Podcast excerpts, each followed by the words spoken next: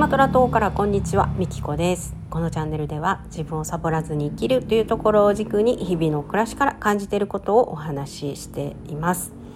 はいということで今日はですね、えー、大切なことはネガティブな出来事から気づかされるっていうそんなお話をしたいなと思います、えー、実はですねえー、4月ぐらいかな多分ね4月ぐらいだと思うんですけどそれぐらいから、まあ、あるプロジェクトが始まってて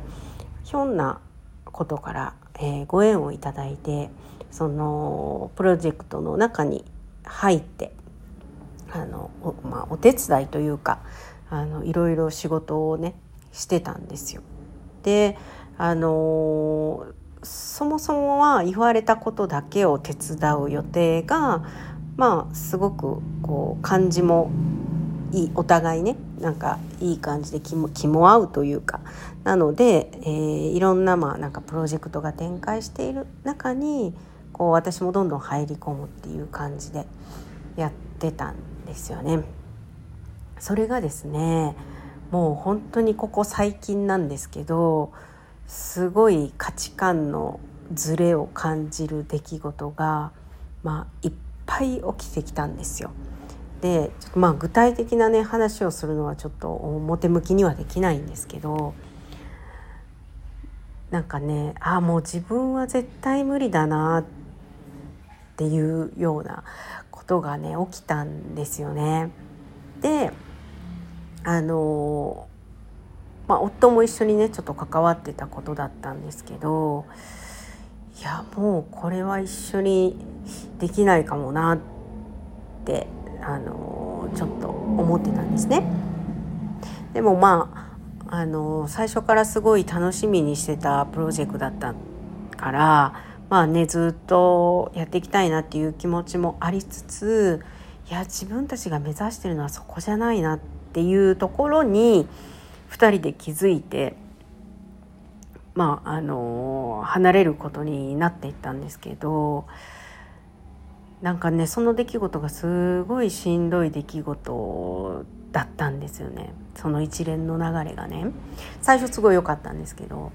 なんかね関わっていくうちにいろんなこう価値観の違い。で私たちは、まあ、そんな風にしたいっていうより自分たちはまあ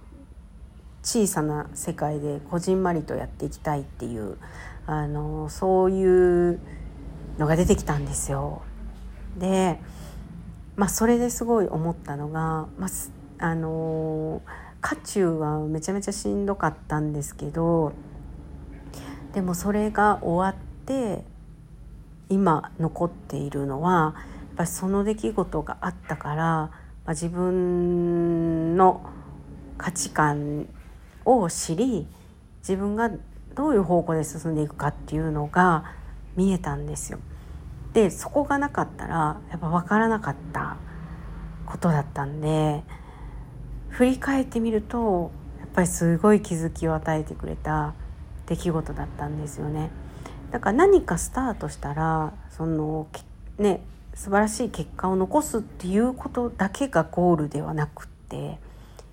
あの何か始めた時に、ね、プロセスの途中で終わったりとか、えー、自分が望んでいた結果と違う結果、まあ、要は失敗と言われるようなまあ私は失敗ってないとは思ってるんですけど、まあ、一般的に失敗って言われるよう言われるような結果になったとか、えー、そういう出来事ってすごいこういろんなことに気づかしてくれるので